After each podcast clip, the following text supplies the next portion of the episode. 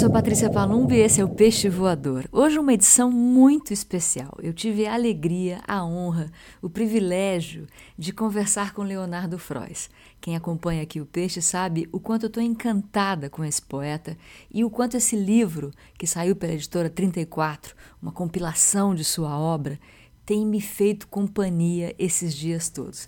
Nessa conversa falamos inclusive disso, o que me deixou imensamente feliz. Leonardo também tem, como eu, essa mania Olha que prosa que eu tô, que mitidinha e exibida. Esse costume, por assim dizer, de buscar companhia na estante de livros. Então, quando ele quer conversar com Manuel Bandeira, ele vai lá e busca um livro do Manuel. Olha só, mas eu não vou nem, nem contar tudo aqui para vocês, é claro. Vou deixar que vocês ouçam essa nossa conversa. Eu não vou editar, eu só vou dar uma limpadinha aqui e ali. E no final desse, dessa conversa, eu leio para vocês alguns dos poemas que a gente citou aqui durante a entrevista. Então aproveitem. Muito obrigada, editora 34, por esse por essa chance, por essa delícia que foi poder viver esse encontro. E claro, muito obrigada, Leonardo, por essa delícia de conversa que nós tivemos. Então aproveitem. Hoje o Peixe Voador é especial Leonardo Frois.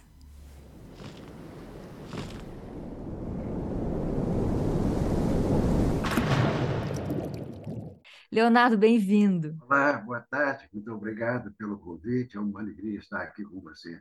Que delícia. Primeiro tenho que dizer que eu sou uma leitora.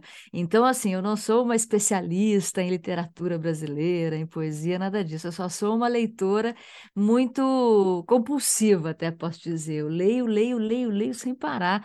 E esse seu livro está eh, é, sendo parte dessa, dessa minha temporada recente de um jeito muito intenso.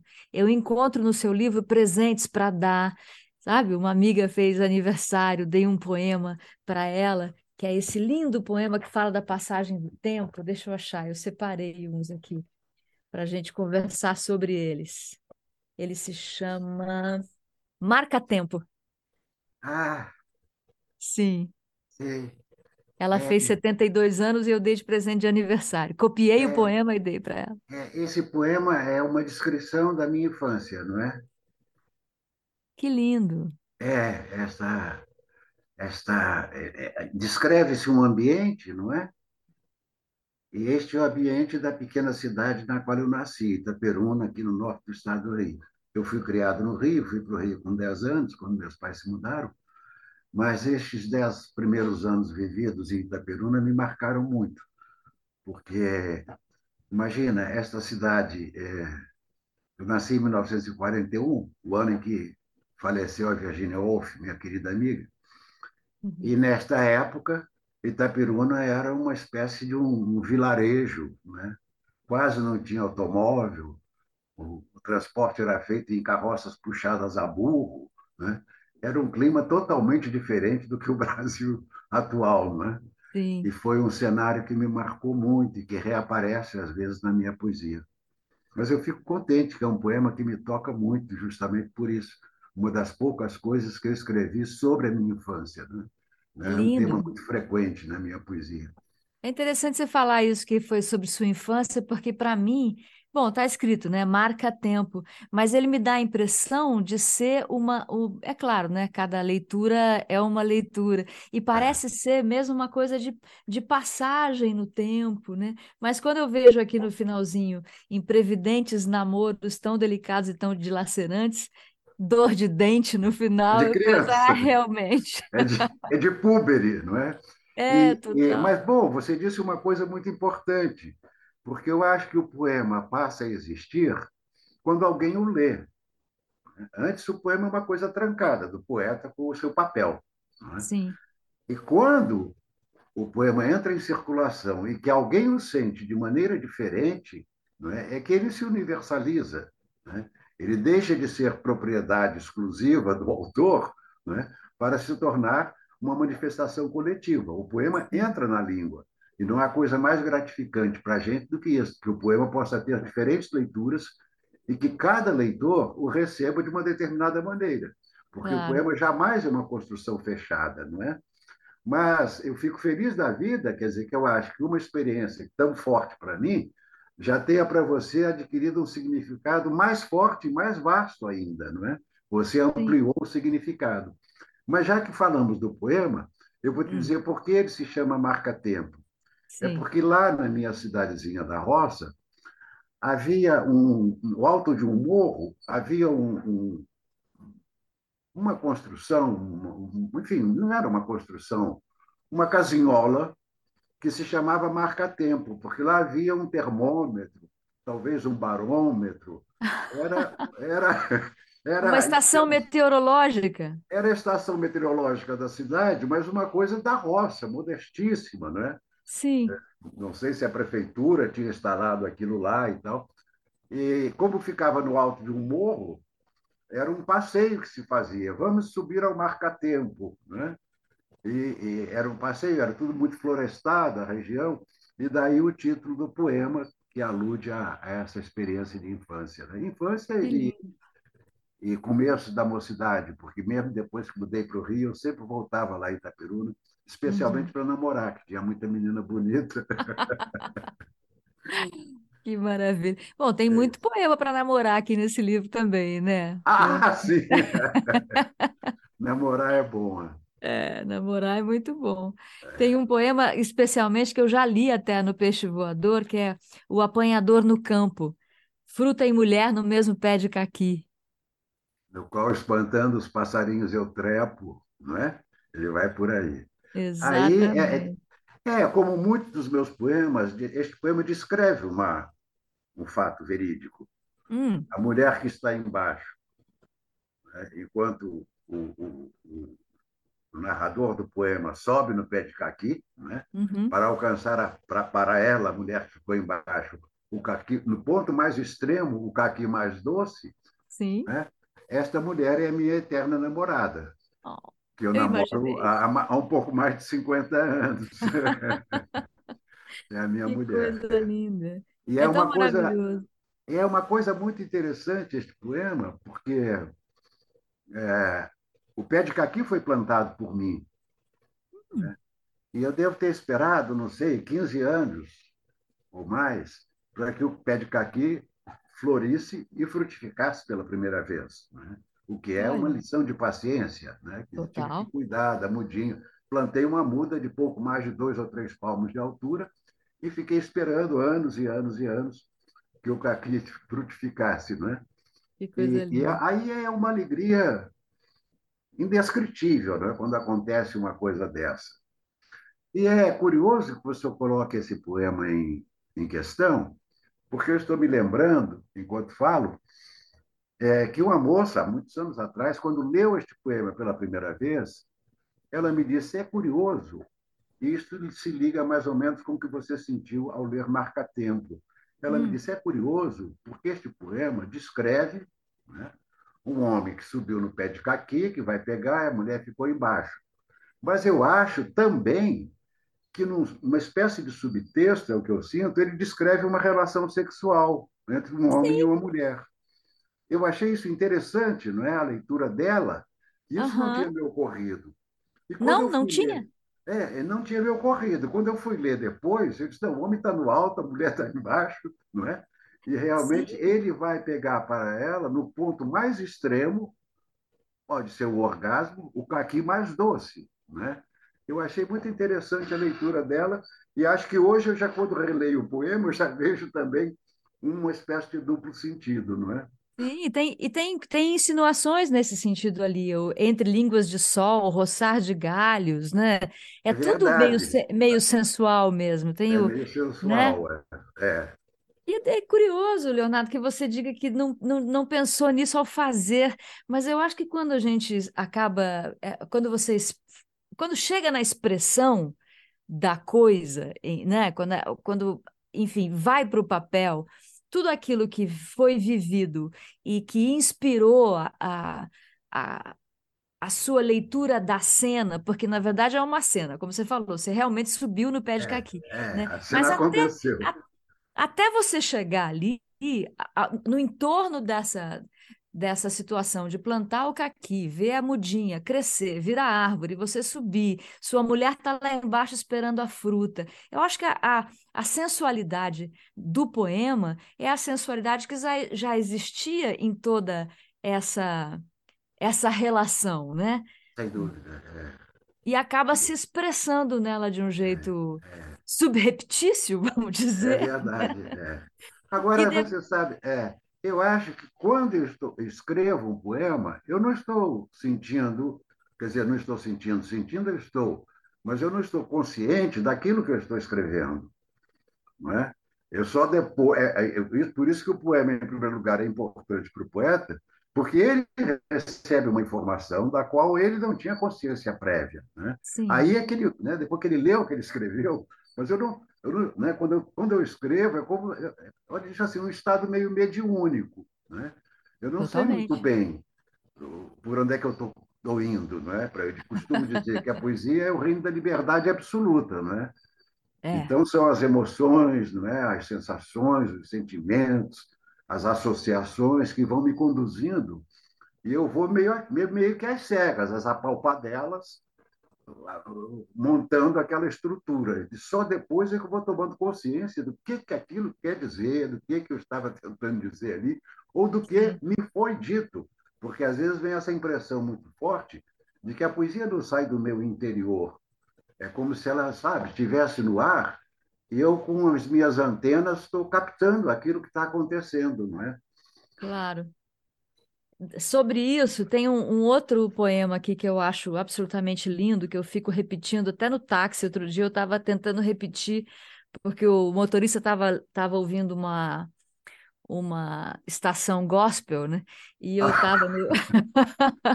e eu estava ali no carro, eu... aí eu começo a conversar com a minha filha. Nossa, filha, sabe aquele livro do Leonardo Freud que eu estou lendo loucamente? Eu li Justificação de Deus. E é tão ah. maravilhoso. O que eu é. chamo de Deus é bem mais vasto e às vezes muito menos complexo o que, que o que eu chamo de Deus. Aí eu é. trouxe o poema para o táxi para conversar sobre aquilo e o é. motorista ficou de orelhas em pé. Pra... Pô, porque ele estava no gospel, não é? Aí... Exato, exato. Eu falei, pô, deixa eu, deixa eu dar uma contribuição aqui para essa para esse, para esse tema. É. Mas, Leonardo, sobre esse, sobre esse poema, que coisa mais linda é, é essa, essa coisa de o que se chama de Deus, né? O que é Deus para cada um de nós? O que, que é essa que não é nem você não coloca de um, pelo menos na, na minha leitura tem uma coisa bonita aqui que não é não tem uma religião envolvida, não tem dogma envolvido, não, tem uma conexão com o universo, né? É. Com as, o que o, que o, o universo te, o quanto ele te acolhe ou o quanto ele te é. provoca. É. Oh, um detalhe curioso neste poema é o seguinte: você está com o livro e pode verificar que é verdade. Deus está escrito com letra minúscula. Todo o tempo, sim. Todo o tempo, porque o Deus com, com letra maiúscula, para mim afasta de mim esta noção, né? vira uma coisa hierarquizada. Eu me lembro que, alguns anos atrás, eu fui à Inglaterra participar de um, de um evento literário que me convidaram e pagaram a passagem para que eu lá fosse, não é? é?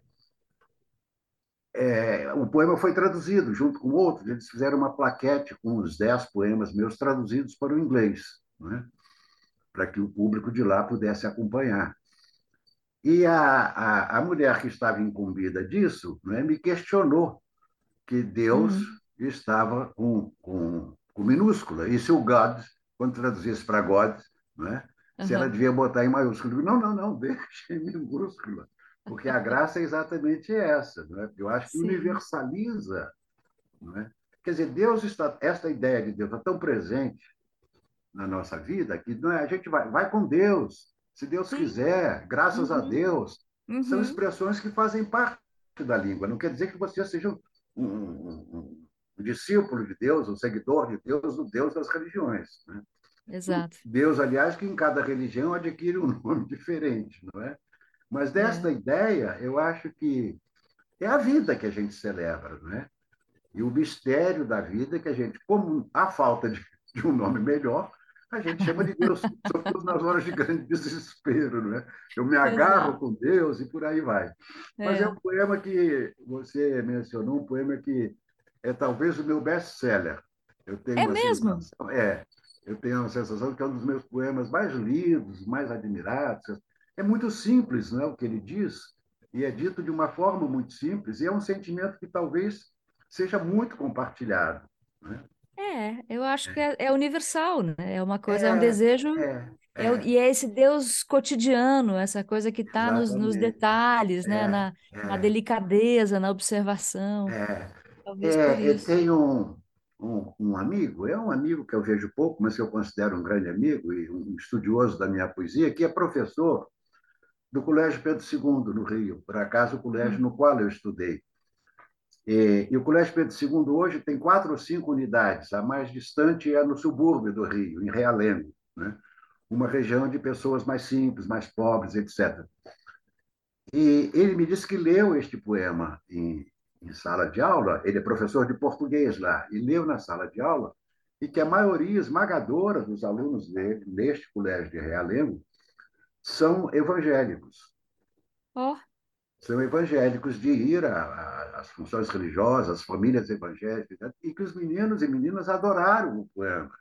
Hum. E se identificaram loucamente com esta ideia de Deus que o poema transmite, não é?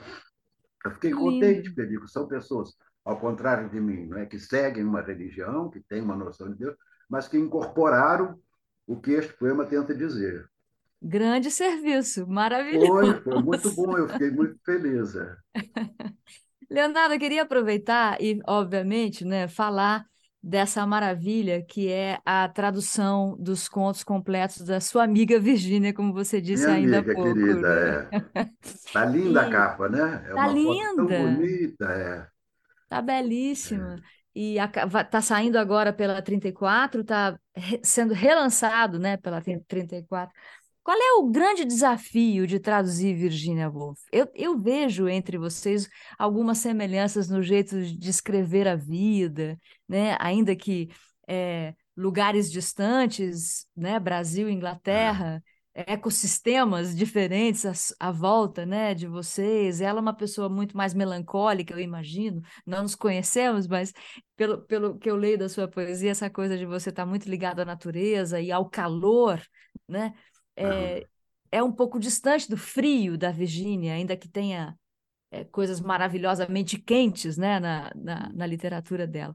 Me conta seus, seus encontros com Virgínia. Olha, é, é, eu achei o seguinte, o, o que mais me encanta na Virginia Woolf, aliás, eu começo o prefácio que eu fiz para esta edição, dizendo, a primeira frase é Virginia Woolf é uma poeta da prosa. Né? Então, isso é que eu acho que é onde nós nos encontramos. E eu lembro agora, por acaso, um fato curioso, que Virginia morreu em 1941 e até então não tinha sido publicado nenhum livro dela no Brasil. Ela era totalmente desconhecida no Brasil, embora já fizesse sucesso na Inglaterra e nos Estados Unidos. E quando ela morreu em 41, quer dizer, foi notícia mundial, não é? Porque a morte dela foi muito é, inesperada, muito sentida, muito trágica. É, morreu afogada, não é? No rio que passava perto de sua casa de campo. E, e aí, então, no Brasil saiu o primeiro livro dela. Logo depois, ela morreu em 41, e não sei se em 42 ou 43, mas enfim, há tempo de traduzir e produzir o livro. E a primeira tradução dela no Brasil foi feita por um poeta, o grande Mário Quintana. Foi o primeiro tradutor de Mistress Dalloway, foi o primeiro livro dela publicado no Brasil. E pouco depois, logo depois dessa tradução do Quintana, saiu a tradução de Orlando, o segundo livro dela publicado no Brasil, pela poeta Cecília Meirelles. Olha! Então, você vê, ela começou a ser traduzida. Hoje há numerosas traduções de Virginia Woolf, de outros livros, etc., por pessoas que não necessariamente são poetas. Mas os dois primeiros tradutores dela no Brasil foram poetas, e eu acho que eu estou modestamente, humildemente, seguindo essa rota, né? porque é uma escritora que está na, está na, eh, na, na encruzilhada entre prosa e poesia, não é? Sim. Ela, ela realmente, quer dizer, o texto dela é sempre poético, é sempre o trabalho literário dela né, é, é, próximo do trabalho de um poeta, que, a meu ver, se caracteriza pelo extremo cuidado com a seleção vocabular, né, pela percepção das, das sonoridades que a língua escrita vai produzindo, né, pela influência que uma palavra tem sobre outra, quando as palavras se encontram no texto. Né? Então, esse tipo de sensibilidade é bem da poesia. É? E eu acho que se ela não tivesse escrito tantos livros em prosa, ela seria realmente uma grande poeta. Né? A sensibilidade dela é de um, de um poeta, de uma poeta. Né? É verdade, que lindo. Me fala um, um conto preferido dela aqui, seu, uma, um, um, desses que você traduziu que. É difícil eu dizer um preferido, mas há um que eu acho maravilhoso, que se chama Objetos Sólidos. Objetos, Objetos sólidos. sólidos. É. É um conto que estão dois amigos na praia, etc. e tal. E o cara começa ele começa a cavucar areia e tal e acha um caco de vidro, não é? E ele vai ficando fissurado naquilo. Daí desenvolve uma mania por uh, juntar objetos sólidos, não é? Uhum. É muito interessante. E se, e se desliga e se desprende de todas as suas preocupações. Eu acho que isso, metaforicamente, pode ser um pouco o trabalho de um escritor, e em especial de um poeta. Não é? E Sim. todas as outras coisas do mundo, o trabalho poético te absorve, te envolve, te movimenta, te alimenta, te dá vida de tal forma que todo o resto do mundo parece constituído por ninharias. São coisas absolutamente insignificantes quando você realmente está envolvido no universo da poesia, né? todo o resto do mundo parece bobagem, sabe? Parecem coisas totalmente insignificantes. Que lindo. Você é. falando isso, me lembrei do poema Chamas de Mesa, que é. você. né? É, é, nele figura a mesa na qual eu, a qual eu estou sentado agora aqui. A mesa que hoje Imaginei. o meu computador, que durante décadas sustentava a minha máquina de escrever, não é? Mas a mesa é a mesma, é uma mesa que eu gosto muito, muito bonita. E você termina dizendo ela é uma grande mesa balsa e por isso pode também perfeitamente zarpar com os seus pés de armar.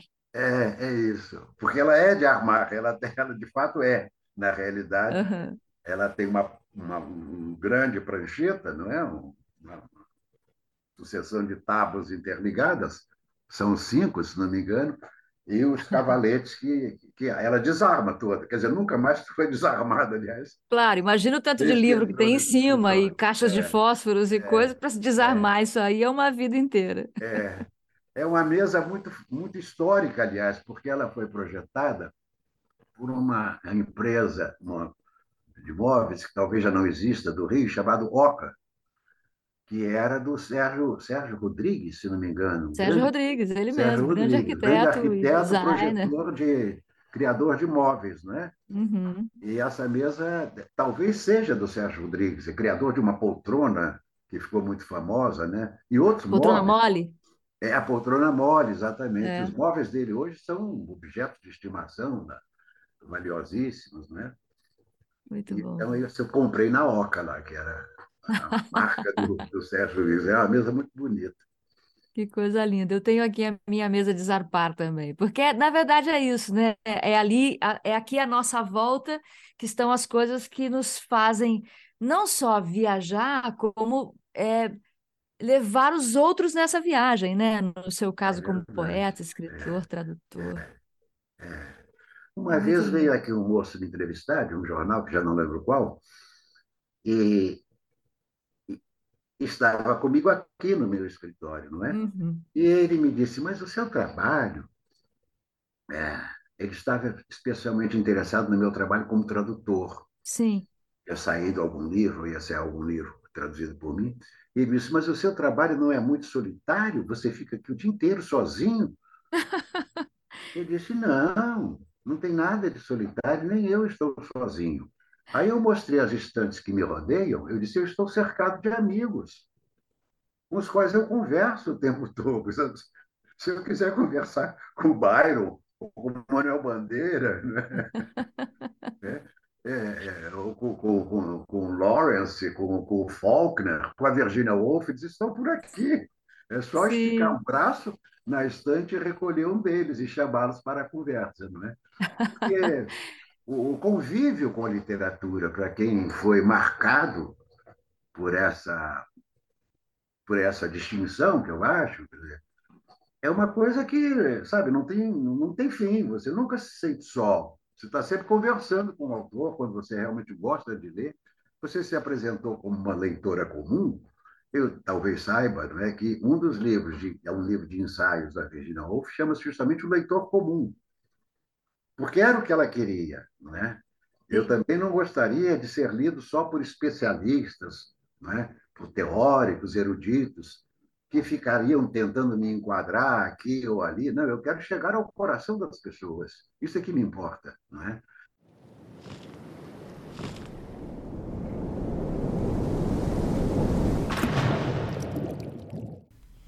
Gente, não está incrível? Nesse momento demos uma paradinha para o Leonardo encontrar um poema que eu pedi para ele ler. Você Sim. quer indicar o poema? Ah, eu gostaria que você escolhesse. Eu tenho muitos que eu, que eu amo, assim, mas, mas eu queria uma escolha sua também. Ah, então tá bom.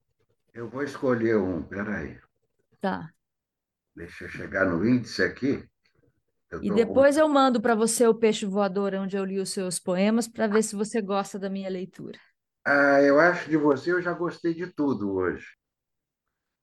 Ah, cheguei. É, é... Tem que fechar aqui. Então, já achei o poema. Ótimo. Posso ler? Por favor.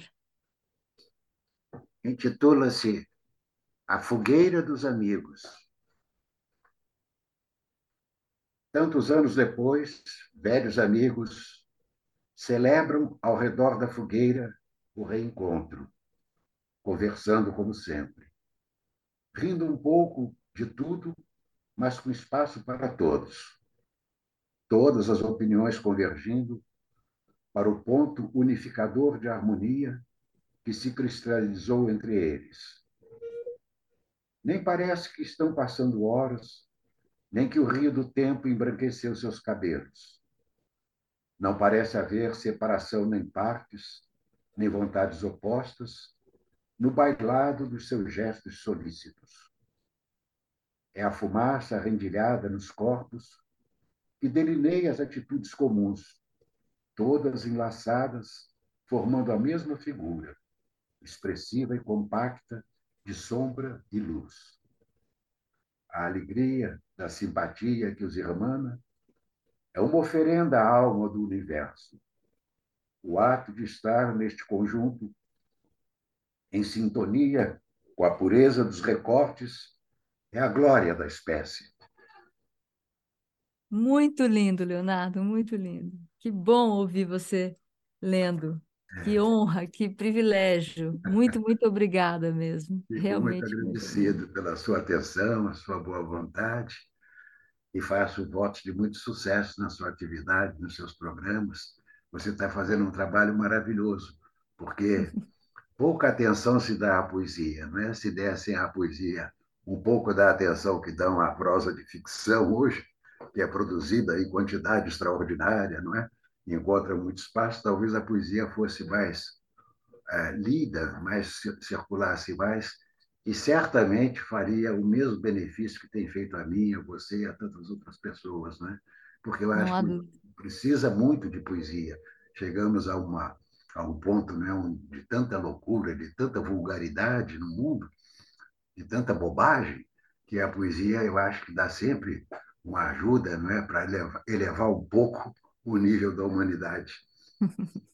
Sim, como você disse, são nossos companheiros, né? É verdade. aqui, né? É verdade, é. É, são nossos companheiros em volta da fogueira. Em volta da fogueira, exatamente. Muito obrigada, Leonardo. Um prazer imenso tá ter você então. aqui no Peixe Voador. Muito obrigado, foi um prazer conhecê-la. Tudo de bom. Agora eu posso sair de vez, não é? Sim, pode. Lembranças, um beijo. Da, lembranças aí. Um beijo também para o Rafael. Tudo de bom. Um Tchau, beijão para vocês. Muito obrigado, viu? Foi Falou, excelente. Rafael. Tudo de bom. Obrigado pela sua ajuda Para aí. você também. Grande tchau. honra. Tchau, tchau. Tchau. É isso, gente. Peixe voador com Leonardo Frois. Não é todo dia, não é toda hora, né? Eu queria ler para vocês aqui, antes da gente ir embora, alguns trechinhos do Objetos Sólidos que ele citou, da Virginia Woolf, e também os poemas que a gente conversou, sobre os quais a gente conversou aqui no Peixe Voador. Marca Tempo, O Apanhador no Campo, Justificação de Deus, Chamas de Mesa, A Fogueira dos Amigos, ele mesmo leu. Que lindo, né? Que honra pra gente. Mas, se você quiser parar por aqui, já teve, já tivemos aí a conversa com o Leonardo. Na sequência fica esse, esse bônus track aqui, esse pequeno adendo ao finalzinho, que é a leitura dos poemas do Leonardo. Alguns eu já li aqui no Peixe Voador, mas acho que vale a pena a gente ter no mesmo programa, no mesmo episódio, para a gente ter essa ilustração no lugar certo. Eu vou ler na ordem que a gente citou os poemas, né? na ordem das citações. Vamos começar então com Marca Tempo.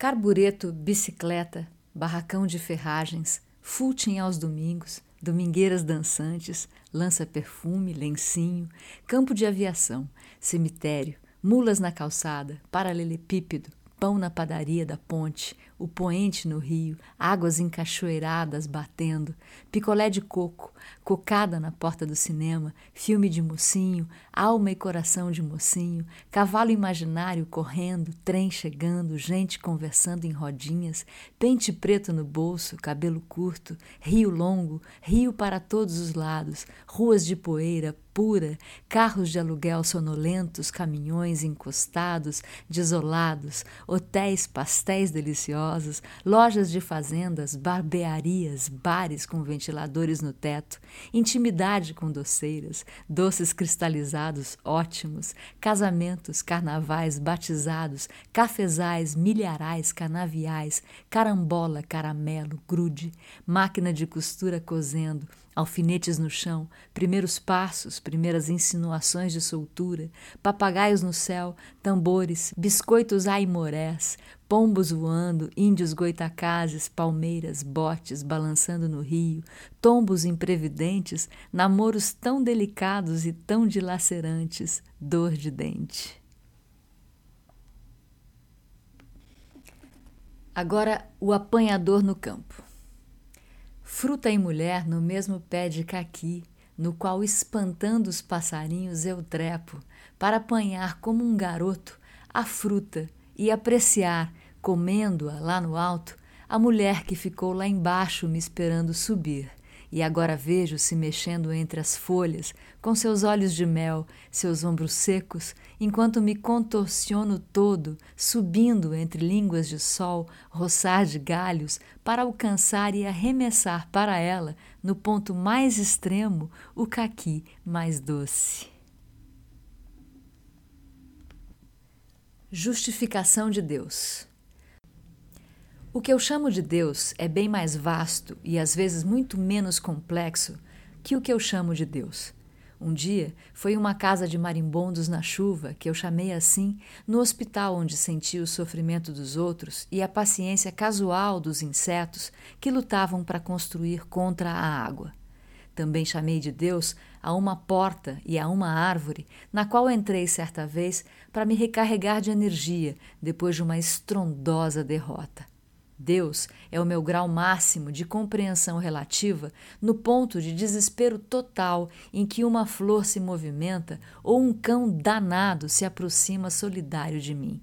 E é ainda a palavra Deus que atribuo aos instintos mais belos sob a chuva, notando que no chão de passagem já brotou e feneceu várias vezes o que eu chamo de alma, e é talvez a calma na química dos meus desejos de oferecer uma coisa.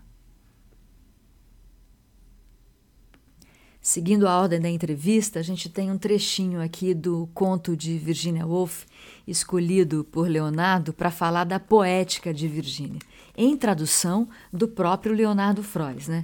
O conto é o Objetos Sólidos.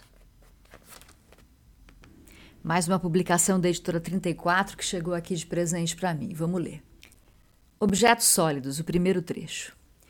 A única coisa a se mover no vasto semicírculo da praia era um pontinho preto.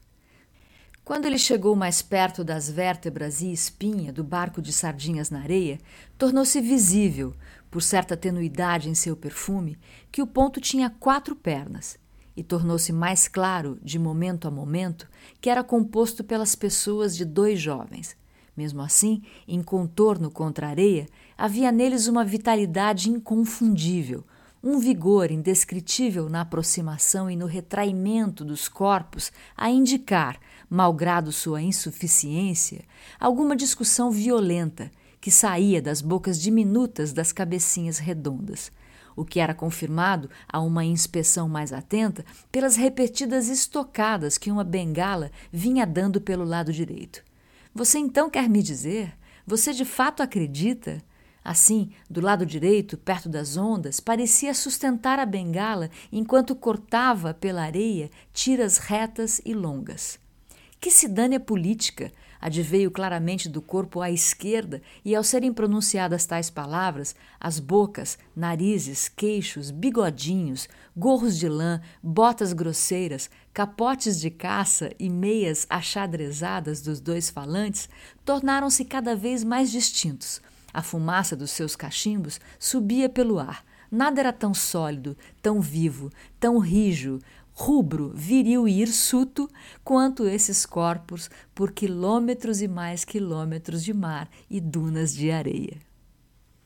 Os dois primeiros parágrafos do conto Objetos Sólidos, traduzido por Leonardo Frois, Virginia Woolf, Contos Completos, editora 34. Agora, seguindo o próximo poema se chama Chamas de Mesa. E voltamos assim ao livro Poesia Reunida do Leonardo Frois. Chamas de Mesa. Há uma grande variedade de fósforos, queluz, missões, ipiranga, na confusão organizada da mesa em que trabalho há vários anos. A luz entra por onde não sai um beija-flor. Há lenços sujos, a lanterna amarela, uma ampulheta e um copo. A quantidade de caixinhas de fósforos realmente me espanta, de eu ser, de certo modo, o ter abrido elas todas, sem me notar no movimento da pequena chama de cada do qual eu participo ao riscar. No tampo volátil dessa mesa há uma dureza encantada que apenas me garante a presença, seus pressentimentos gratuitos, o instante de tocar uma coisa ou de limpar o nariz. Alguns gestos são feitos sem retratos aqui, mas existe no tampo a marca da memória marmórea. Ela é uma grande mesa balsa e, por isso, pode também perfeitamente zarpar com seus pés de armar. Encerramos assim mais esse peixe voador, hoje muito especial com Leonardo Frois. Muito obrigada pela escuta. Muito obrigada, Rafael, editora 34, Leonardo. Obrigada a você que me escuta, que me ouve. Obrigada, Bel Palumbo, pela distribuição do peixe por todas as plataformas. É só buscar no meu Instagram, tem todos os links para todos os cantos, para todos os jeitos de ouvir o peixe voador. Muito obrigada pela sua escuta e até o nosso próximo encontro. O Peixe Voador é uma produção